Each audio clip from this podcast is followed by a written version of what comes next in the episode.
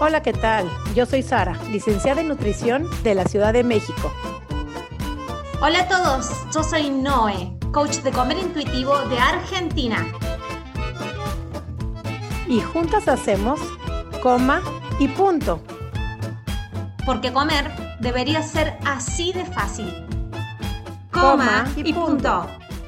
Bienvenidos a un episodio más de Coma y Punto. Ya estamos en la tercera temporada. Es increíble que haya pasado casi dos años y medio desde que comenzamos este podcast. Más entusiasmados que nunca para seguir trayéndote información, acercándote más tips, más pasos, más detalles para que termines de hacer todo este proceso, sigas haciendo todo este proceso de reconciliarte con la comida primeramente, con tu cuerpo, con la vida, con todo lo que haya que reconciliarse, pero vivir en paz, ¿no? Hemos vivido tanto tiempo en conflicto con nosotros, con nuestro cuerpo, con la imagen y con la comida, que es momento de vivir un poquito más en paz. Bienvenida, Sari, otra vez a este podcast. ¿Cómo estás? Totalmente de acuerdo contigo, reconciliarte, reconciliarte. Y hoy fíjate que ahorita escuchándote hablar de la reconciliación, vengo movida, mi Noé. Tenemos esta semana con la noticia de Miss Universo que se suicidó. Miss Universo, que tenía todo, tenía el cuerpo, la belleza, los premios, los galandones, el dinero, eh, ofertas de trabajo en televisión, porque lo que siempre uno sueña no es como tener el poder, televisión, fama, cuerpo, dinero, lo que creeríamos que eso es la felicidad total, hoy nos da esta noticia como una zarandeada, mi querida No. Entonces, Creo que no va por ahí y esto nos dice todo lo que hemos hablado, como todos estos episodios en Comi Punto, que cuántas veces no esperas a que estés flaca, como lo hemos mencionado, a que tengas trabajo, a que tengas una pareja, para poder empezar a vivir, empezar a disfrutar, empezar a comer, empezar a vestir y empezar a disfrutar lo que sí tienes, dejando de esperar lo que crees que algún día vas a tener. Y creo que por ahí va el tema, porque hoy sí esta semana es cuando esta noticia fue para mí en lo personal, no sé, para los que nos están escuchando, súper reflexiva sobre, digo, no sabemos lo que haya pasado esta chica para tomar este tipo de decisiones, este tipo de, dejar este mundo y despedirse de esta manera, pero estamos claras que por ahí no es. Entonces, hoy quiero iniciar este episodio con la reflexión, ¿qué sí tienes hoy? ¿Qué sí puedes agradecer? Y con qué sí te puedes amigar para estar en paz en este proyecto de vida que nadie lo tiene asegurado, que se llama vida y que estamos aquí hoy, que hoy sí estamos acá. Así es que una reflexión por esta chica, por todos los que están sufriendo, verdaderamente sufriendo por su cuerpo, por la comida, por lo que creemos, por lo que es la cultura de dietas, por los mandatos de belleza. Vamos a reflexionar qué podemos cambiar y qué podemos soltar. Y hoy tenemos un temazo para este programa. Platícanos cuál es Dome. Y justamente, mira, viene de la mano de lo que acabas de traer en colación, esto de decir, fíjate lo que hace nuestra cabeza, se llama proceso hedónico y es crear esta ilusión de que en el futuro, cuando tengamos, cuando seamos, cuando estemos, ahí voy a ser feliz, ahí voy a, me voy a sentir realizada, ahí. Entonces, fíjate cómo esto lo traspolamos a las redes sociales. En las redes sociales vemos todo el tiempo estas imágenes, decimos, es ahí, siendo como es esa, teniendo el cuerpo que tiene esa, teniendo lo que tiene esa y la pareja que tiene, es ahí donde está la felicidad. Pero volvemos a caer en este proceso hedónico y por eso está, es tan ilusorio, no existe. El proceso hedónico se activa cuando creemos que la realidad que estamos viviendo ahora no la podemos ni tolerar o no tenemos las herramientas como para transitarlas. Entonces nos creamos esta ilusión en el futuro, como una peluculita Estoy más feliz en la película cuando tenga eso que viviendo mi vida ahora. Y eso nos desconecta mucho del presente. Y es en el presente donde crecemos, en el presente donde nos conectamos con la vida, es en el presente porque mañana no lo tenemos asegurado. Y este caso de mi universo, yo creo que lo, no sabemos bien qué es lo que habrá pasado por detrás, pero es haciendo la mujer más linda del mundo cuando se elige y lo pondría yo entre comillas, así como la mujer, o digamos que es la mujer que cumple con los mandatos de belleza hechos por la cultura o la sociedad. bien puesto, sí, exactamente. Yo creo que la más linda, todas de alguna forma u otra somos lindas. Y hay algo que quiero La más linda mi mamá. Viste que los hombres. O yo. no, la más linda es mi mamá. Total. Pero hay una frase que me encanta que quiero llegar a colación. Yo creo que nunca vamos a llegar a la cima hasta un día antes de tu muerte. Y fíjate en qué interesante frase, porque todos los días tenemos la oportunidad de superarnos. Así es que si hoy llegué muy alto, mañana tengo una oportunidad de llegar más alto. Entonces, ahí a la cima nunca vas a llegar hasta un día antes de tu muerte. Entonces, siempre podemos llegar a la cima, pero el proceso de llegar a esa cima, puedes disfrutarlo, puedes ser feliz, puedes estar en paz y reconciliada con tu día a día. ¿Por qué estamos hablando de todo esto? Por el tema que vamos a traer a, hoy, vamos a presentar y vamos a desarrollar. Y el título de este episodio se llama Todavía quiero bajar de peso o Todavía quiero adelgazar. Porque es un tema de que va a tocar algunas llagas por ahí, algunas heridas, algunas cicatrices, pero al mismo tiempo creemos necesario poder bajarlo, ¿no? Hemos venido alimentando, regando esta plantita de... Nutriendo. nutriendo esta ilusión. Esto que dije yo, ese proceso hedónico, es cuando baje de peso, ahí está mi realización, mi felicidad. Es más, no, alguna vez lo bajé y me sentí re feliz. Y cuando preguntas cuánto duró, decís 72 horas, porque después de 72 horas tuve un atracón y lo perdí. Básicamente es como que vivimos en esa adrenalina de la ilusión pero nunca pudimos estar ahí cuando bajábamos de peso porque lo perdíamos, pero seguimos creyendo por años, Ari, de que no, que es en el adelgazamiento ahí la felicidad, el éxito, la aceptación, la seducción, la sensualidad, la sexualidad. ¿Y qué es lo que pasa con esto? Cuando empezamos a conocer toda este, esta cultura salida, paralela a la cultura de dietas y del adelgazamiento, y te decimos, ¿Y qué si es hoy tal cual está tu cuerpo con el peso que tenés? Es acá donde tenés que empezar a construir felicidad o empezar a conocerte a vos y tus formas de felicidad, empezar a construir cosas para hacerte abundante y empezarte a relacionar con la vida. ¿Qué pasa si es hoy? Bien, y empezamos a transitar todo un proceso y con la comida también, y empezamos a estar más tranquilas con la comida porque no estamos haciendo restricción y llegamos a una paz, empezamos a andar menos ansiosas pero en algún momento todas nuestras alumnas nos han dicho, Noé, todo bien, entiendo todo lo que me decís, estoy en paz con la comida, he hecho un proceso largo, no me imaginaba que podía estar acá. Pero todavía dentro mío se gatilla esto de que veo una amiga más flaca y ay, cómo no me gustaría estar en el lugar de ella o, o entrar en los jeans que o entrar en los jeans y que ay, se vuelva a gatizar esto que está ahí porque lo hemos alimentado mucho tiempo. Entonces, ¿por qué presentamos este tema, Sari? La cuestión es, ¿está mal o que está bien que sientas eso? ¿Qué crees vos?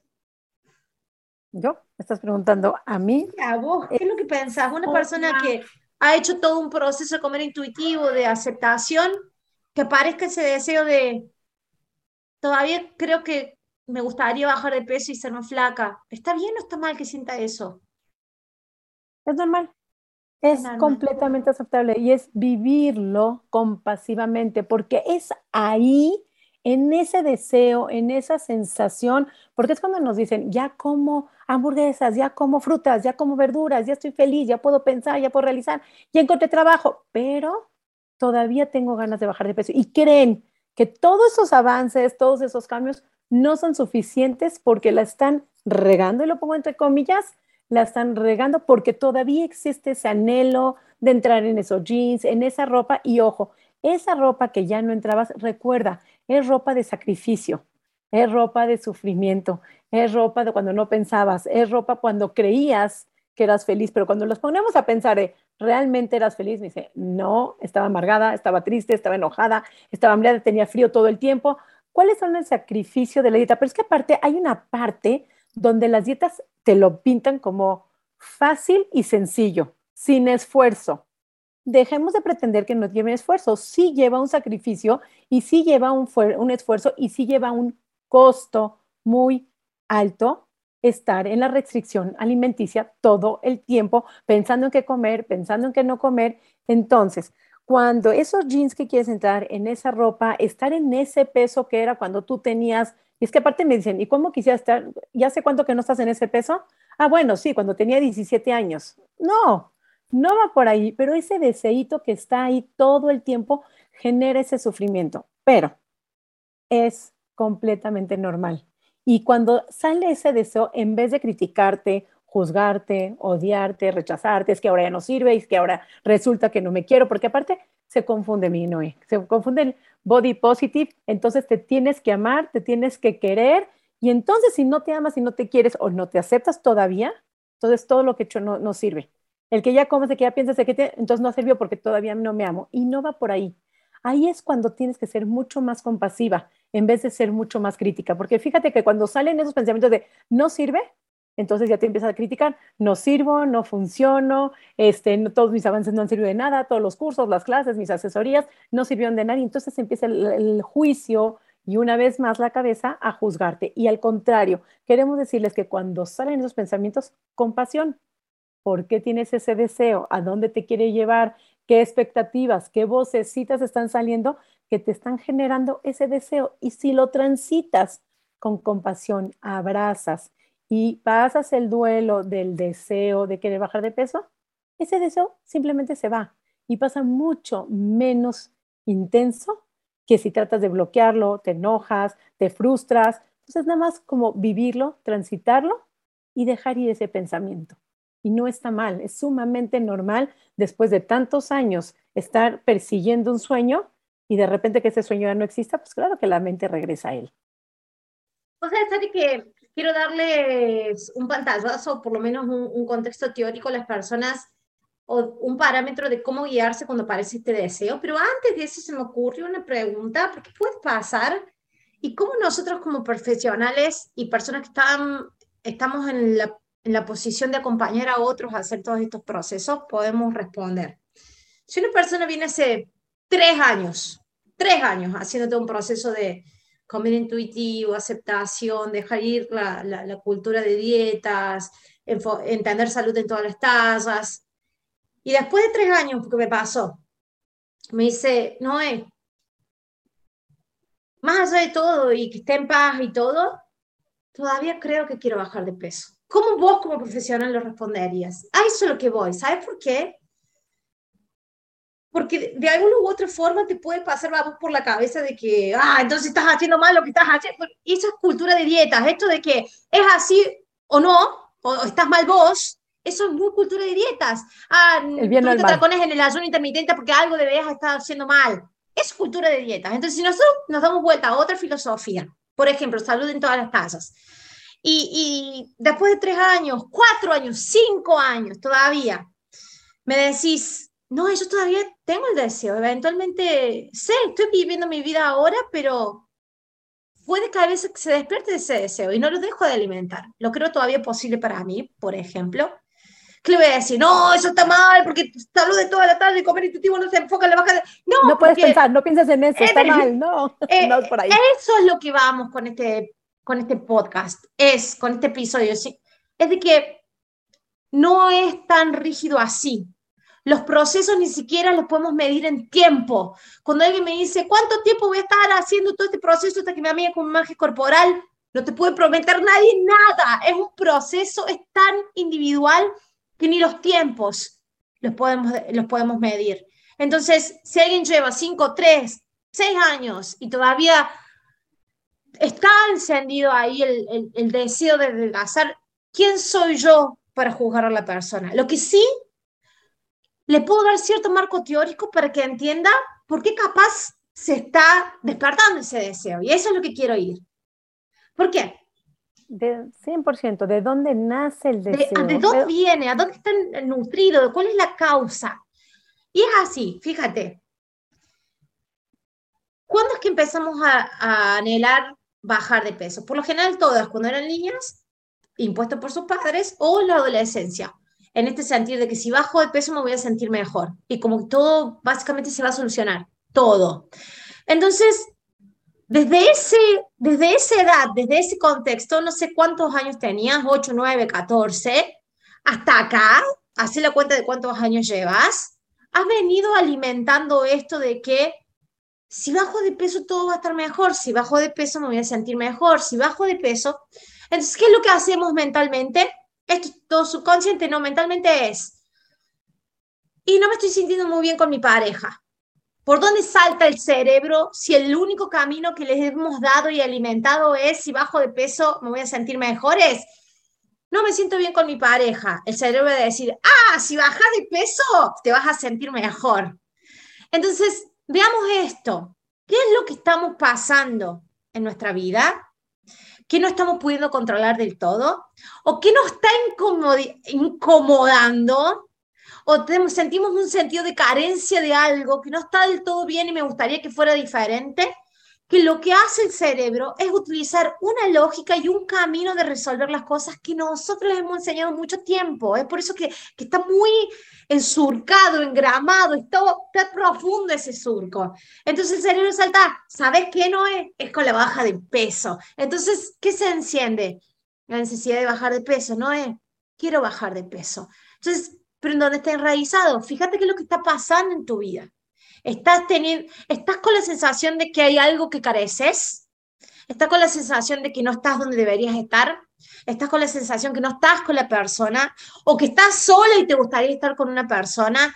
¿O que no estás emprendiendo lo que te gustaría emprender con tu vida? Entonces, la resolución de tu mente, porque es lo que hemos, de nuevo, alimentado durante mucho, es un camino que lo hemos recorrido muchas veces, la mente va a tratar de meterse por ahí, es, ¿sabes qué? Si bajas de peso fueras un poquito más flaca, esto que estás pasando ahora, no lo estarías pasando.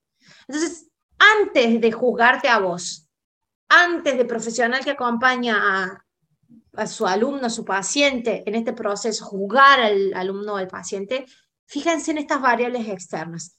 ¿Qué es lo que estoy pasando? ¿Qué es lo que está pasando en mi paciente? Que lo soluciona con esta simbología que hemos hecho con el adelgazamiento, que es cuando adelgace va a estar todo bien, cuando adelgace voy a ser feliz, cuando adelgace ahí puede ser inmaculada a las ansiedades o a los problemas de la vida. Aceptación, no, es que lo primero también generalmente ese deseo viene de falta de aceptación. Y falta de aceptación en todo, porque empieza desde la mamá. Y tenemos un episodio que es la mirada de mamá, la aceptación. Generalmente todas empezaron buscando la mirada la aceptación de la madre. Entonces, si la madre o de la pareja o de los hermanos o del amigo o de la sociedad misma, porque la misma sociedad no te acepta, no hay ropa para ti, no hay espacios suficientes para ti, eh, o te cobran doble sobre en los aviones. Entonces, claro, como sociedad, como seres de manada, lo que buscamos es aceptación. Y es difícil decir, bueno, a mí que nadie me quiera, yo soy tal cual soy. Claro que es difícil y claro que es sumamente normal el deseo de querer bajar de peso por aceptación, por cariño, por pertenencia a una sociedad. Y sea tu sociedad, tu familia, tu comunidad, tus primos y tus tíos, tu abuelita o la sociedad en general y tu país mismo. Y más cuando el país te está marcando ese estigma de peso, que es tu culpa estar así, que por tu culpa vas a estar, este, tienes tales enfermedades o te vas a enfermar ¿Cuántas campañas no estamos viviendo desde que éramos niños? El estigma de no tomen refrescos, de no coman dulces, de la obesidad infantil. Los países como México es el primer lugar en obesidad y pongo obesidad entre comillas infantil. Y entonces todo ese estigma que viene generando, que están rechazándote, que te están convirtiéndote en una minoría, claro que no te gusta. Entonces lo que uno va buscando es la aceptación. Voy a abrir un gran paréntesis porque me acaba de surgir una gran duda. Vos sabés que lo que siempre escucho en todos los países es que todos los, todos los países se autoproclaman como el país con más alto índice de obesidad. México de infantil, aquí en Brasil teóricamente es el segundo país en el mundo de obesidad. O sea, es como que buscamos autoproclamarnos porque creemos todavía en esta estrategia de que si atemorizamos a la, a la población con la obesidad, básicamente todos mágicamente se van a hacer flacos. Igual y se curan.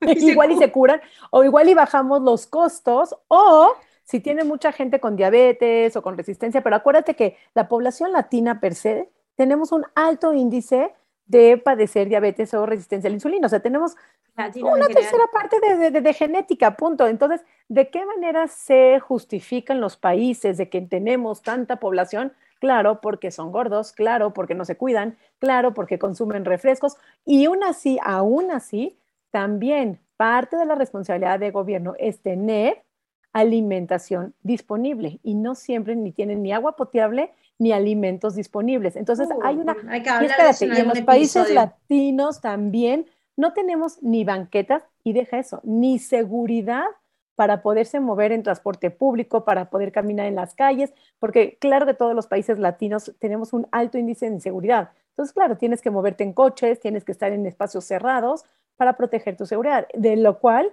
se deslindan los gobiernos diciéndote es tu responsabilidad por no hacer ejercicio. Sí, pero ¿en dónde algo? Los parques no están bien, las banquetas no están adecuadas, la seguridad no está buena. Entonces, además me, proclamas que es mi culpa que no tengo ni espacios seguros, ni lugares seguros, ni limpios, ni banquetas dignas para que no pase un coche y nos atropelle ahí en el camino. Entonces, también hay una doble responsabilidad donde los gobiernos culpan a la población, siendo ellos que tienen una corresponsabilidad. Entonces, por eso se reclama como el primer lugar, entonces, de alguna manera. He escuchado, no me acuerdo quién más me dijo Chile. Ah, Chile, el otro día Chile me estuvieron hablando, me dice también, somos el primer país latinoamericano. Digo, me parece como que todos los, autos, los países se autoproclaman. no sé como si fuera el premio mayor, ¿no? Terror. Bien, cierro el paréntesis. Lo que me gustaría hacer es que dejarles una actividad práctica, que, que, lo sé hacer con mis alumnos y cuando la gente, por lo general, y, y este episodio sale también inspirado en el mensaje que recibí de una alumna, que fue nuestras primeras, de nuestras primeras alumnas cuando hacíamos los cursos en vivo, salí hace tres años atrás, tres años atrás, eh, que me mandó a decir eso, ¿no? Yo creo que todavía es como que no me he curado porque tengo el deseo de bajar de peso. Y dije, totalmente normal.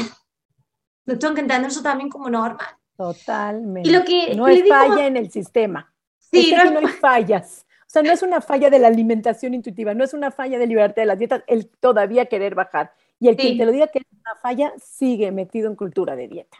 Sí, no te pueden hacer sentir culpable por, por, todavía, eh, por todavía sentirlo, ¿sí? Em, le di esta actividad y es que haga una lista de todas las cosas que ella cree que no tiene ahora y que cansaría cuando sea más flaca para ver qué es lo que sale, ¿no? Y cuando me mandan las listas, por lo general les aparece esto, eh, felicidad, apreciación, seguridad, aceptación.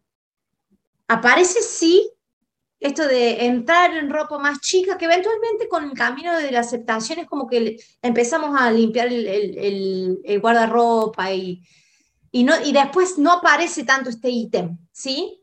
Y sigue apareciendo, entonces fíjate, todos los ítems que pueden aparecer en esta, en esta lista, la única que yo no te puedo decir, lo podés empezar a practicar ahora en el cuerpo en el que estás y enseñar a tu mente eso, de que es ahora, no es en el futuro, porque ese es el proceso hedónico, entonces le tenés que decir en la mente, no es, no es en el futuro, es ahora que lo puedo empezar a practicar. Creo que todos los ítems de la lista lo podés empezar a practicar. El, todo lo que sea animarme a hacer algo, conocer, hablar con tal, tener, buscar este, este tipo de trabajo, empezar esta carrera. Aceptación se practica, es una cuestión de práctica interna, de tus creencias y tus valores. Todos esos ítems. Yo creo que lo único que no podías empezar a practicar ahora es entrar en el talle micro XS que tenías en el placar, eso no te lo puedo hacer, no lo podés hacer pero eventualmente ese ítem es como que desaparece y quedan estos otros, que te diste cuenta que son mucho más abstractos, que son mucho menos controlables, como un número, la balanza o un talle de ropa.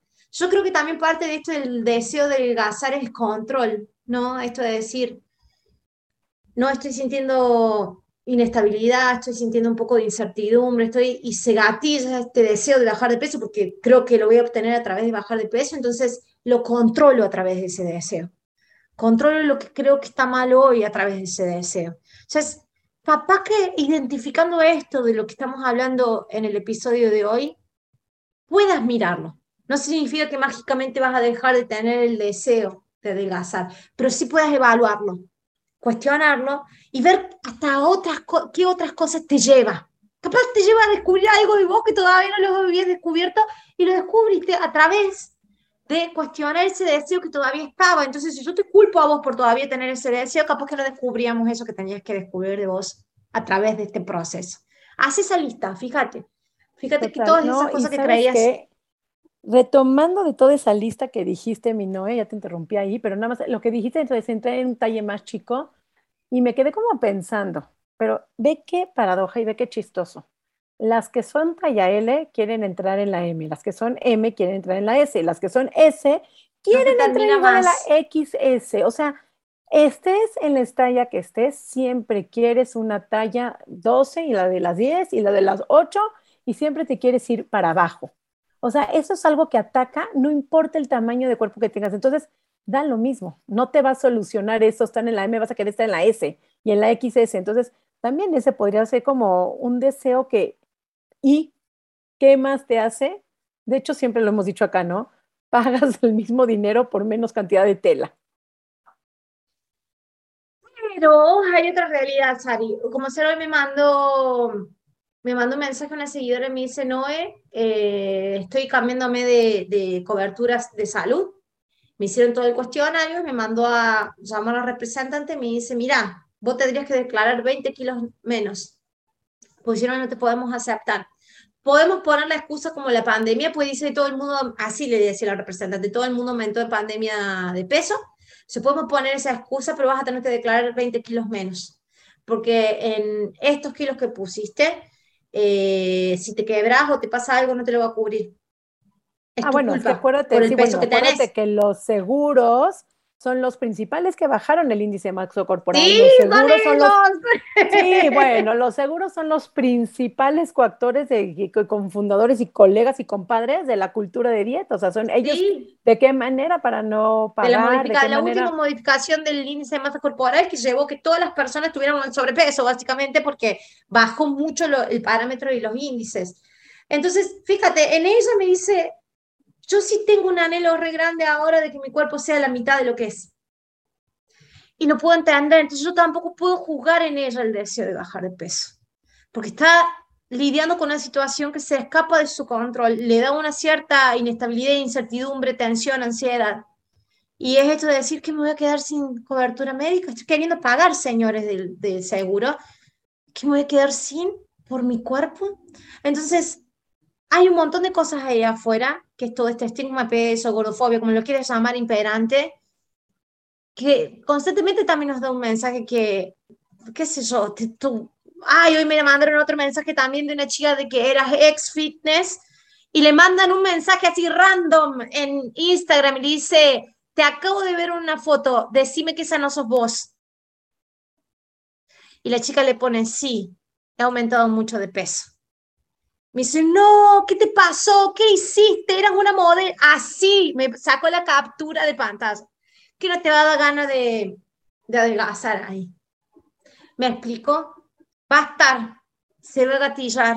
Lo resolvió ella en todo su equilibrio y paz, lo resolvió. Pero cuando recibí este tipo de mensaje, o el del seguro que te está diciendo que tendrías que tener 20 kilos de menos para cuando te quiebres, te, lo, te cubra, la atención médica de una fractura. Y sí, vas a querer decir, si la novela Sare me dicen que no tengo que bajar, que no, que deje ir las ganas de bajar de peso, y todo de forma me está diciendo baja de peso, baja de peso, baja de peso, baja de peso, porque así tu cuerpo no es funcional en la sociedad. Entonces eso también hay que verlo ahí un poquito. por eso no te puedo culpar. existe, ¿no? Y la no te puedo culpar de que tengas las ganas de bajar de peso.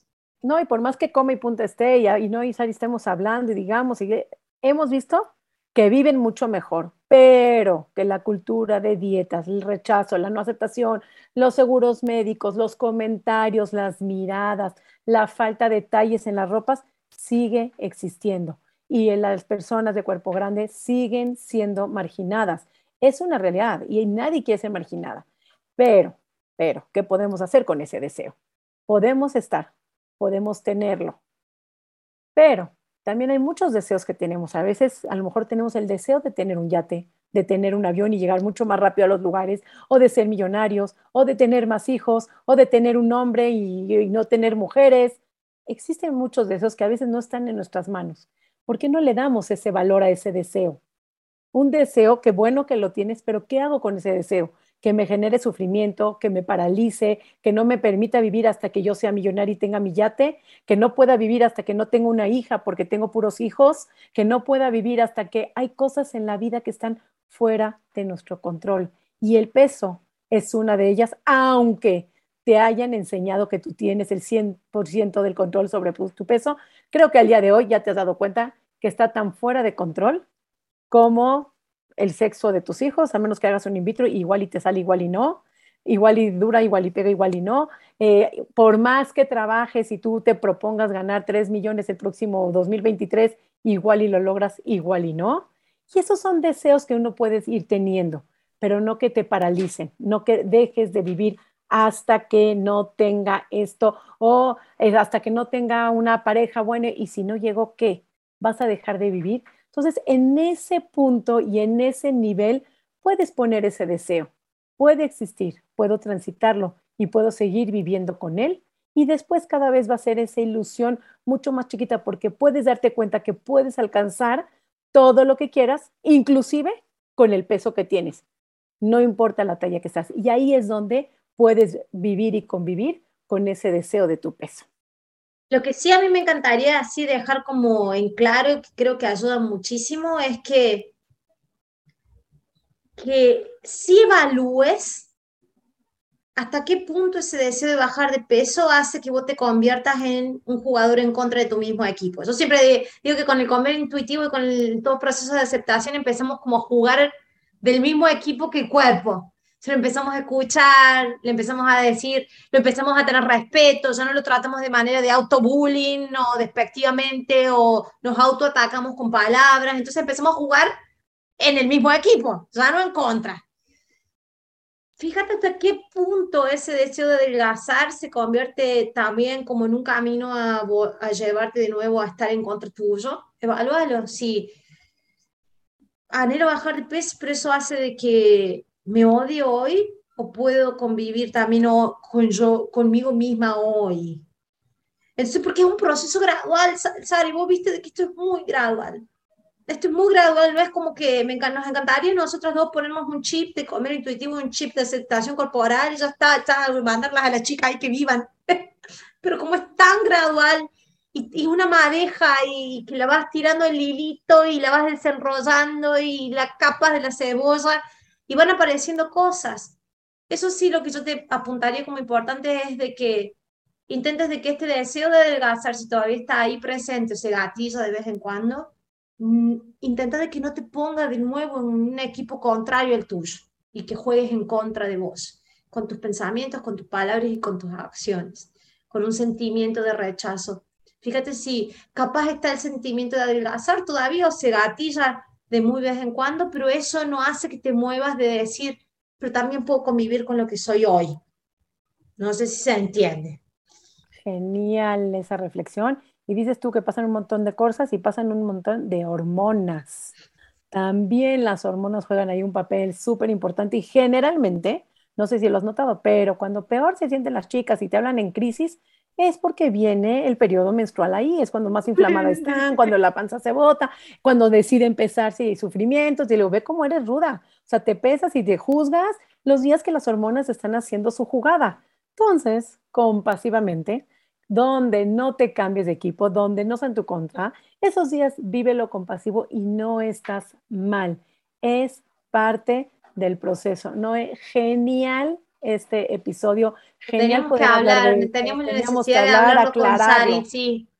Totalmente. Y por favor, déjanos tus comentarios, qué opinas, qué te hizo sentir, qué piensas tú, porque a lo mejor lo que nosotras opinamos no tiene que ver con lo que opinas, qué, qué te ateora, qué sientes. Nos encanta siempre leerte y lo más importante, recuerda compartirlo si te hace sentido, si conoces a alguien que lo puede llegar a necesitar. Soy Nutrición Sari, nutrióloga de la Ciudad de México, como, lo escuchaste en el inicio del episodio.